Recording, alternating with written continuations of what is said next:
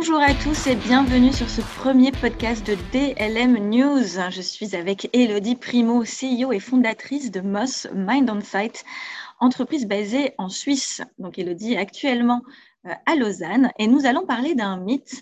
C'est ce mythe sur la plateforme SIRH unique.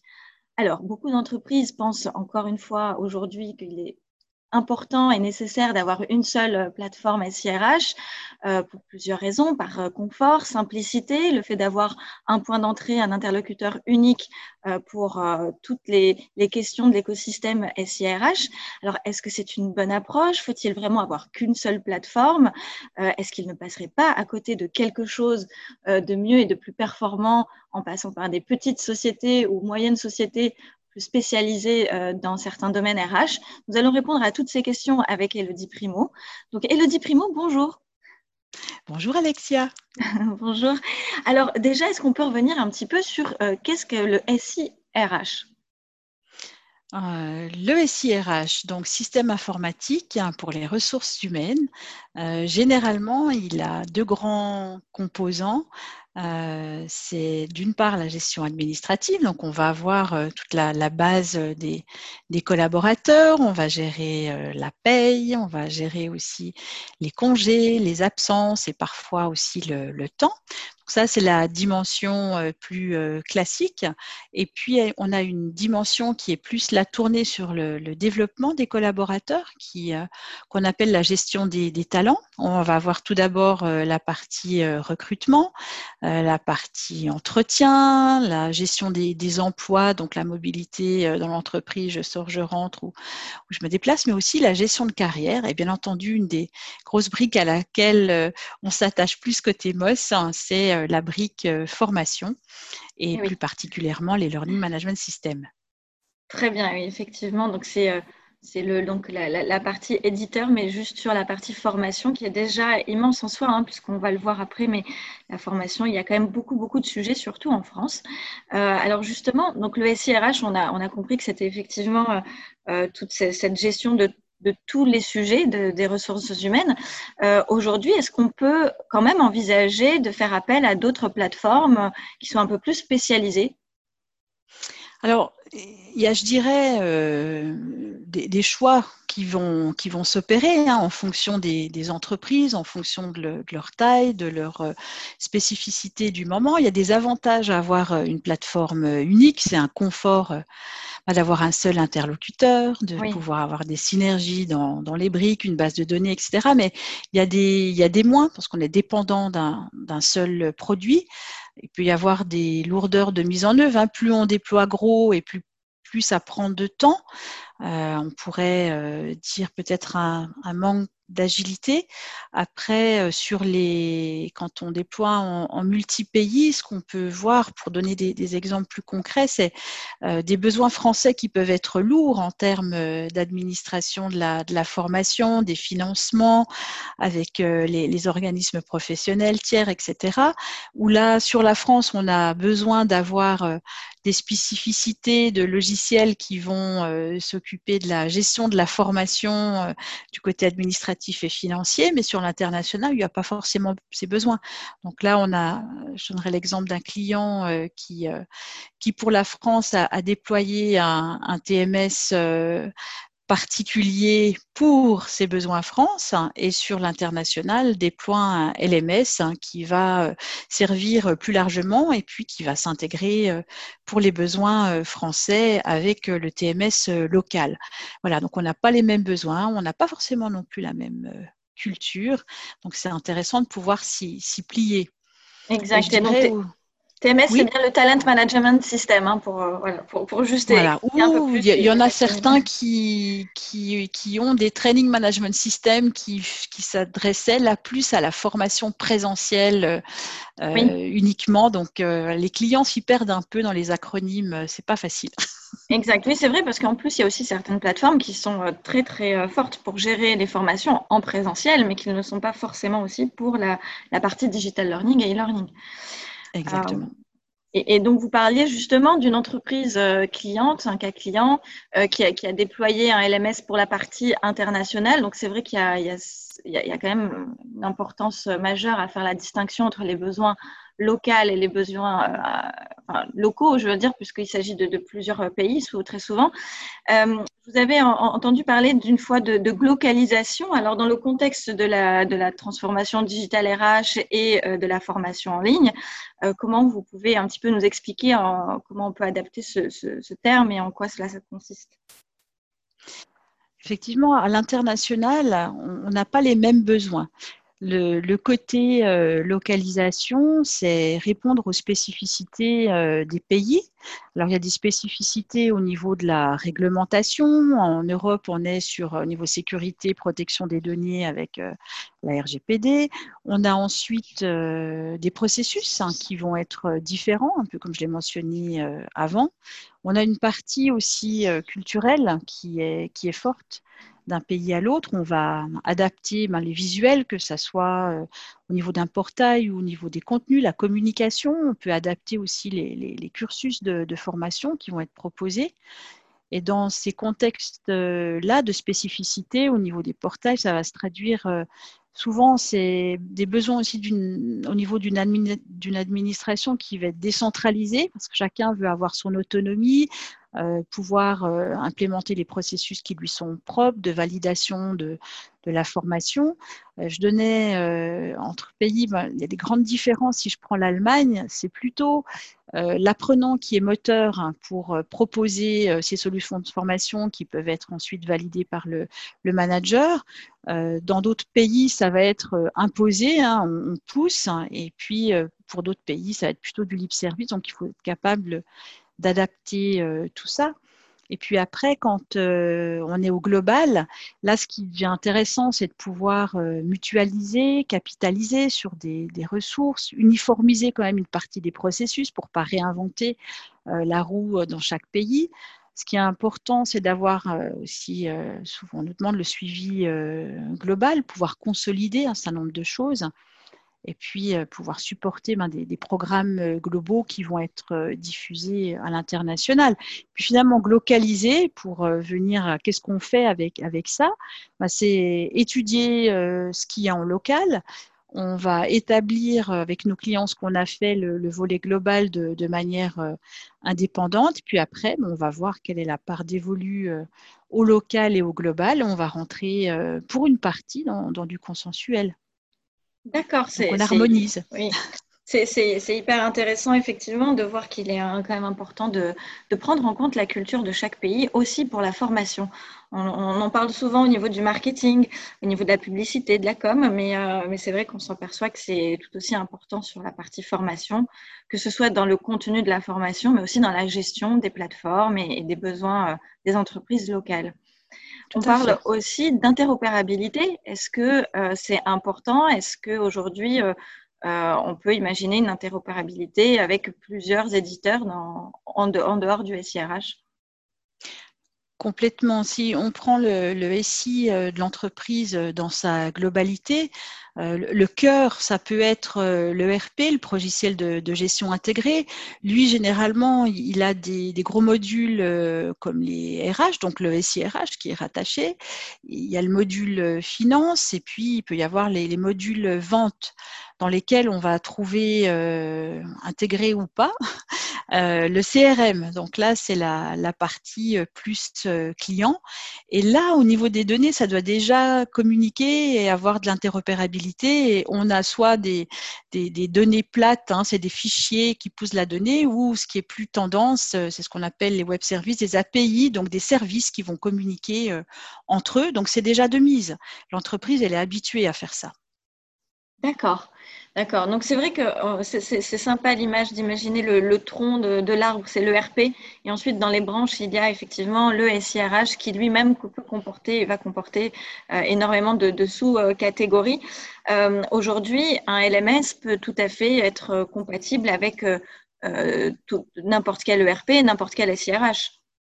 Complètement c'est juste de la donnée qu'on va échanger. C'est des flux qui vont permettre euh, de communiquer entre les, différentes applications. Euh, concrètement, euh, un LMS, qu'est-ce qu'il va attendre d'un SIRH C'est de se nourrir avec la, base des, collaborateurs. Ça peut être aussi ensuite d'avoir même recevoir les inscriptions. Si on prend au niveau d'un talent management system, comme l'exemple que je donnais avant, c'est pour le, les, les, Français, c'est le talent management system qui va pousser les inscriptions jusqu'au LMS. par contre, pour l'international, c'est de l'auto-inscription, de la validation plus simple par le, par le manager ou un administrateur. On n'est pas sur des flux compliqués, sophistiqués comme, comme en France, par exemple. Donc voilà, c'est, je dirais, une, facilité de, de, pouvoir renvoyer de la donnée. Et puis, ce qu'on attend du LMS, après, c'est que lui pousse les résultats. C'est-à-dire, qu'est-ce que l'apprenant a, a suivi, quelles sont les formations qui ont été réalisées, les compétences qui ont été validées? Voilà, en gros, les, les, les grandes communications. Et puis, il y a un point qui est aussi intéressant, c'est qu'on se dit, mais l'apprenant dans tout ça pour la transparence, hein, quel est son, qu'est-ce qu'il attend, c'est de ne pas avoir à se reconnecter dans chaque euh, application différente. Donc, euh, on est dans de l'authentification unique. Donc, c'est simple, transparent pour l'utilisateur. SSO, hein, c'est ça, si je me trompe C'est ça, le single sign-on. Bravo, Alexia. Donc effectivement, euh, on, voit que, on voit qu'il y, a plein de solutions en fait. Hein, dès qu'on a envie de, s'intéresser à d'autres plateformes euh, pour justement parfaire et puis améliorer l'expérience utilisateur, on a des solutions techniques qui nous permettent d'homogénéiser tout, euh, tout cet écosystème technologique au niveau du DRH. Complètement. Et, ce qui permet le, le multi-device aussi, c'est-à-dire qu'aujourd'hui, une entreprise qui, a, par exemple euh, une plateforme LMS, euh, un SIRH euh, et, qui n'a pas encore vraiment une solution de mobile pour le mobile learning, elle peut aussi faire appel à, une entreprise spécialisée pour, par rapport à ça. Tout, tout est interopérable, tout est compatible aujourd'hui. Et puis on peut euh, avoir des, solutions euh, donc euh, en termes de, mobile learning qui peuvent être juste responsive, c'est-à-dire des solutions web accessibles sur PC, tablette ou smartphone, mais il peut y avoir aussi la solution app, là où on va aller vers solutions mobiles qui peuvent être déconnectées. Donc le confort de, de, pouvoir travailler hors connexion, d'avoir ces modules en local, de les jouer quand on veut. Et on voit euh, aussi des, clients qui ont des, talent management systems qui intègrent euh, déjà le, module LMS, mais qui ont besoin de, solutions euh, différentes pour toucher d'autres publics ou d'être sur des, thématiques particulières, donc thématiques cibles particulières où on peut avoir une solution mobile pure qui vient en complément. Euh, ou un portail euh, spécifique euh, qui va être établi dans un, dans un contexte particulier parce qu'on a besoin d'amener rapidement quelque chose qui, qui va être déployé sur même quelque chose d'éphémère hein, pour, pour un produit, lancement d'un produit ou autre. D'accord, ça peut être par exemple des, des, des, des, projets comme liés à l'événementiel, ça peut être euh, des projets vraiment à, court terme. Donc, on peut quand même faire appel à une plateforme euh, que pour ça. Quand on a des, événements clients qui vont rassembler euh, soit des prescripteurs, soit des, clients, on a eu un, exemple euh, de, clients qui avaient euh, organisé un très bel événement sur lequel ils voulaient sensibiliser ses équipes commerciales, mais aussi ses, revendeurs et qui avaient mis en place un, challenge. Donc là, on est dans la gamification pure pour justement amener les gens sur les produits, à s'intéresser, à, à, se, se challenger euh, aussi mutuellement. Donc voilà, on est sur du portail éphémère qui a une durée de vie de, quelques semaines, euh, voire mois si on laisse à disposition euh, après. Donc voilà, c'est des choses qui se font de plus en plus et c'est pas forcément le, le, LMS ou le TMS de l'entreprise qui va permettre de déployer ça. Voilà, mmh. rapidement et aussi à, des coûts qui, qui, vont être euh, accessibles, oui, rapide, voilà, accessible. Ça dépend de ce qu'on veut faire. On voit, on voit bien l'agilité en tout cas de ce. Et puis oui, puis il y a l'adéquation à la marque parce que euh, on met une attention particulière justement sur euh, sur euh, des, des, portails ou des, des, des solutions comme ça ponctuelles. C'est vraiment le reflet de la marque et, et voilà, on, on, on s'adresse pas non plus forcément aux collaborateurs. Oui, alors justement, on parle souvent de, formation étendue. Euh, je crois même que c'est vous hein, qui, en parlez très, très souvent avec Moss. Est-ce que vous pouvez nous expliquer peut-être qu'est-ce que c'est que cette formation étendue qui, euh, normalement, allie SIRH et business? Là, on va, on va étendre la formation euh, aux partenaires, euh, au réseau de distribution, mais aussi aux, clients. Donc, on, va adresser, euh, je dirais, le large spectre et on va, bien entendu, souvent aussi sur des, solutions qui sont internationales dans ce contexte-là, parce qu'on peut avoir des petites entreprises, mais qui adressent euh, des, clients assez nombreux euh, à l'international. Donc, c'est des populations euh, qui, qui sont intéressantes parce que là, on doit vraiment être proche de, de la marque. Il y a déjà des, des ressources existantes, il y a une, exigence au niveau de la, de la qualité du soin donné au design des portails, l'UX et l'UI hein, pour la partie ergonomie et la partie euh, graphisme. Et c'est intéressant de voir aussi là, on a différentes cibles. Contrairement euh, aux cibles collaborateurs où on sait euh, à peu près sur quoi ils vont choisir de se former au niveau des, devices, est-ce que c'est un smartphone, etc., quel est l'équipement des collaborateurs, là sur l'international et sur une cible client, on ne sait pas trop ce qu'il y a derrière. Donc ça devient euh, aussi euh, important de pouvoir mettre en place des solutions qui vont être, comme je disais tout à l'heure, soit euh, web responsive, mais qui peuvent être aussi des applications. Donc se laisser le choix de pouvoir déployer ce dont on a besoin en fonction de, de ses clients finaux.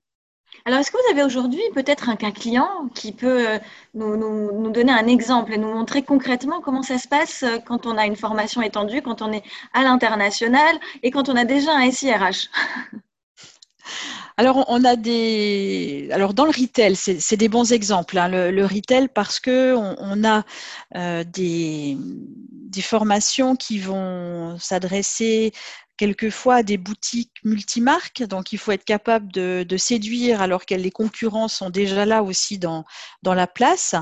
Euh, ça va permettre de, de, pouvoir booster aussi ces, ventes, euh, d'accrocher, de, euh, je dirais, les, les vendeurs pour déclencher le côté attachement, sympathie, côté marque. Après, on, on peut avoir des solutions qui, qui s'adressent plus à des à des prescripteurs. Ça peut être dans le secteur de, la santé euh, humaine ou animale, euh, de, voilà, de, pouvoir euh, former des, médecins, des vétérinaires, etc., sur, sur des produits ou sur des pathologies. Dans les, dans les plateformes d'ailleurs de formation, ce qui devient intéressant, c'est que de ce côté-là, il y a beaucoup de marketing qui est fait, c'est-à-dire qu'on ne forme pas uniquement aux produits, mais on va former aussi sur du contenu qui est utile à sa cible. Donc, on voit une diversification euh, qui se fait euh, au niveau des contenus, mais ça peut être aussi euh, des associations qui vont former des volontaires pour des événements particuliers. Enfin, il y a, beaucoup d'exemples. Donc là, on est dans des thématiques aussi onboarding. Oui, effectivement. Dans ces qui sont super intéressantes, voilà, et qui, qui permettent d'aller d'aller sur sur des cibles et sur des, des cas et très concrets. Exact. Et onboarding euh, euh, euh, salarié et client aussi. On est sur les deux formes d'onboarding. Complètement, parce que voilà. C'est ça qui est intéressant. Ou les, ou les volontaires dans voilà dans, dans, dans ces contextes-là, pour un événement, il faut les onboarder, il faut les former. Donc, on, on, est bien dans, dans ces thématiques. L'onboarding s'adresse finalement à un public très large dans l'entreprise étendue. Donc, c'est ça qui est intéressant hein, sur cette formation étendue, donc qui est un on peut pas, on ne sait pas vraiment si c'est un terme, si c'est vraiment un concept, mais en tout cas, c'est une invitation à voir la formation au-delà euh, de la formation du personnel interne. Hein. En fait, c'est ça, c'est surtout inviter à, utiliser cette, euh, cette ressource pour, euh, pour l'externe aussi, collaborateurs, clients, prestataires externes et volontaires hein, aussi pour les, pour les ONG ou autres. Mm-hmm. Donc, la, la, formation étendue, donc comme comme moteur aussi, comme, comme une différenciation peut-être aussi par rapport aux concurrents. Est-ce qu'aujourd'hui, euh, on, peut avoir euh, des, des, plateformes un petit peu spécifiques? On parlait tout à l'heure euh, des plateformes un peu éphémères par rapport à des événements. Est-ce qu'aujourd'hui, on peut avoir une plateforme un petit peu sur mesure qui vienne justement donner cette, cette possibilité de faire une formation étendue à un public cible à un moment précis et donné sur le temps? Nous, on a effectivement choisi de, au-delà des, acronymes LMS, LXP, euh, LXP pour. Euh, oui, parce que ça commence à faire beaucoup d'ailleurs.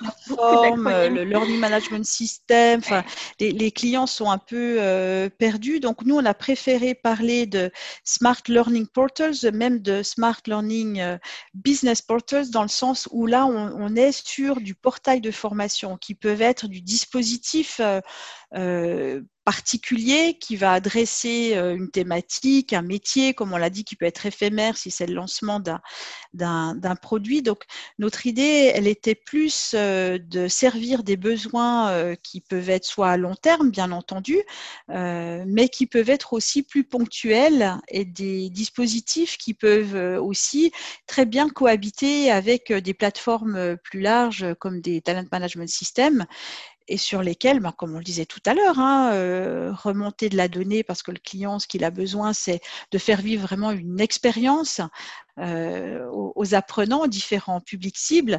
Et puis lui, son besoin euh, en tant que responsable RH ou responsable de, dans, le business, que ce soit des ventes par exemple, c'est de remonter de la donnée pour pouvoir l'utiliser pour piloter ses, ses, équipes et puis ses ventes.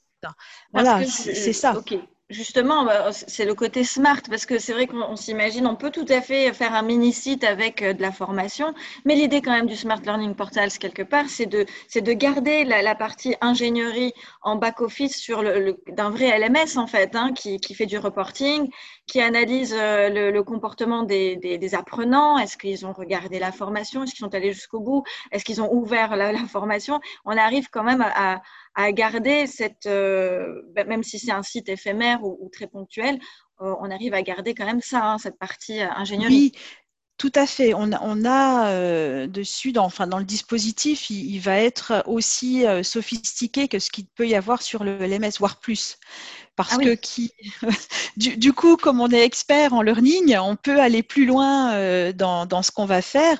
Ça peut être simplement en termes de gamification, euh, d'avoir, euh, de, de, créer des, des leaderboards, de créer, euh, d'attribuer des points, des badges, euh, d'avoir cette notion de, de duel euh, qui va permettre à, différentes populations de, de s'auto-challenger en défiant quelqu'un sur, sur un quiz, par exemple, quelqu'un qu'on connaît ou pas, et puis de, de grimper sur les, les podiums comme ça.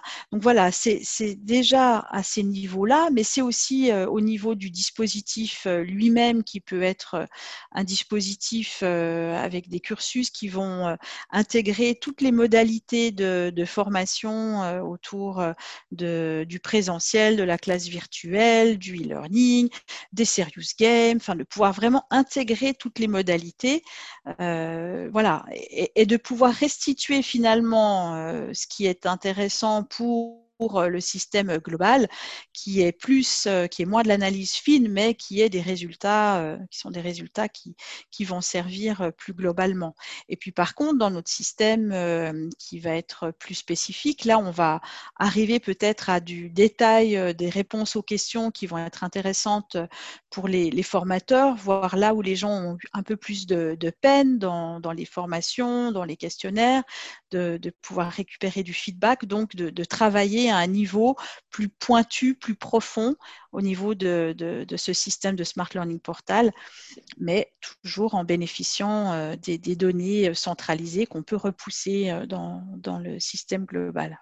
C'est très intéressant et très riche. Est-ce que aujourd'hui on peut arriver à cette granularité de l'information quand on a juste un SIRH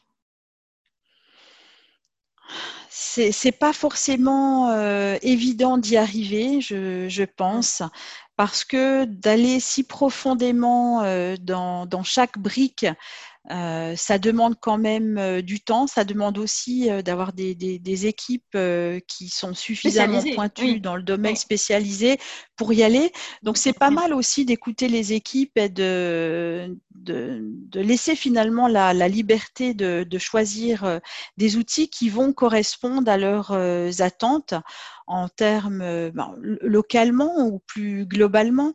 donc les, solutions multiples, de toute façon, si on revient, comment faire un choix? Est-ce que je veux faire du, du, global ou est-ce que je veux aller dans, dans du local? Une, entreprise, elle, elle, va se poser la question. Donc c'est quoi les critères de, choix?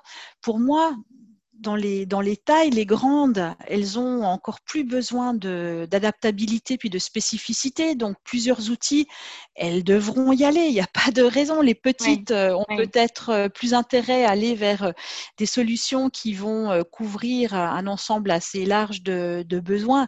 Et quand on est dans les besoins de, de formation, entreprise étendue, qu'est-ce qu'on veut? On veut avoir un portail qui fait vitrine. Euh, c'est ce qu'on peut faire, par exemple, avec le Smart Learning Portal, donner accès sans devoir euh, payer des licences alors, que les gens ne payent pas, que ça soit un peu comme un site web euh, amélioré, mais qu'on leur propose la formation, qu'on les incite à, cliquer pour, aller finalement chercher la formation et, dérouler et ensuite garder des gens qui peuvent revenir aussi sur le portail. Quand on est organisme de formation, ça peut être des, des alumni. Voilà, donc on, crée des portails finalement qui sont plus que des portails de, formation, c'est des vitrines aussi pour, euh, pour nos clients dans ce contexte-là. C'est ça qui, est différent d'un système euh, classique aussi, on va dire, c'est cette part de, de marketing qu'on va pouvoir euh, intégrer. Exact. Et puis, euh, puis j'ai envie de, rajouter également, même pour les, TPE ou les PME qui sont aujourd'hui dans un contexte de crise, qui doivent se réinventer, qui doivent euh, repenser leur modèle économique, euh, c'est vrai qu'on peut imaginer aussi pour les petites entreprises de, faire appel à ce type de, prestations comme les Smart Learning Portals, qui justement ne, demandent pas en interne d'avoir des compétences extraordinaires, d'avoir un Digital Learning Manager et, plein de, spécialistes spécialiste finalement et qui peut, euh, qui peut très bien justement repenser un, business model euh, ou, profiter de cette crise, on va, dire, pour, pour former des salariés, des collaborateurs, mais aussi des clients, comme on l'a vu avec la formation étendue euh, ou des partenaires. je pense que ça peut quand même être vraiment sympa de leur proposer ça aussi à ces petites PME qui doivent se repenser. Complètement, complètement. Et c'est là où, au lieu de, qui peut le plus, peut le moins, hein, on peut faire du, sur-mesure avec les portails, mais on peut dérouler vite avec des, modèles, des templates. On a aussi des partenaires qui euh, proposent des contenus, donc qui peuvent permettre de démarrer vite parce qu'il faut avoir des, contenus dans le portail pour que ça soit intéressant. C'est ça généralement qui, qui produit euh, la longueur dans les projets euh, parce qu'il il faut avoir euh, les, formations, voire les informations euh, disponibles. Donc, on peut aussi produire vite. Euh, c'est ça qui est intéressant. Il y a la partie éditeur de contenu aussi dans le, dans le Smart Learning Portal pour dire, allez, je, je vais faire du, du RAID, ça s'appelle un Rapid and Agile Instructional Design. Donc, je vais produire du contenu et puis je produis, je fais des choses rapides mais belles, élégantes. je mets de l'information et petit à petit, j'enrichis le Walt Disney je le laisserai pour ceux qui ont du budget. excellent, excellent. Bah écoutez, en tout cas, ça donne quand même, euh, ça donne quand même envie hein, de, s'y mettre et de, faire appel à, des spécialistes finalement dans, chaque domaine RH, euh, puisqu'on le voit bien, c'est quand même euh, très important d'avoir à la fois des, passionnés, mais aussi des spécialistes, parce que ça demande une forme de compétences très spécifiques. Hein, on a aussi beaucoup de, d'ingénieur pédagogique, de learning designer, de digital learning manager, de UI UX designer dans, dans le domaine. Donc, euh, donc effectivement, si, euh, si on peut avoir un spécialiste, ça sera euh, d'autant mieux, surtout s'il il est interopérable et complètement compatible avec le, les SIRH. En tout cas, on voit que c'est quand même une, une belle solution. Euh, et, en tout cas, merci pour la, réponse à toutes ces questions, puisque Elodie, vous savez que beaucoup d'entreprises se posent cette question du mythe de la formation unique, et je pense qu'on a quand même euh, pu balayer une grande partie de, ces, interrogations, en tout cas. Merci Alexia. Merci beaucoup Elodie, merci pour votre temps, chers auditeurs. Euh, je vous donne rendez-vous pour d'autres podcasts, toujours sur la partie formation, business, EdTech, Tech RH. Merci à tous et une excellente fin de journée ou fin de soirée où vous soyez dans le monde.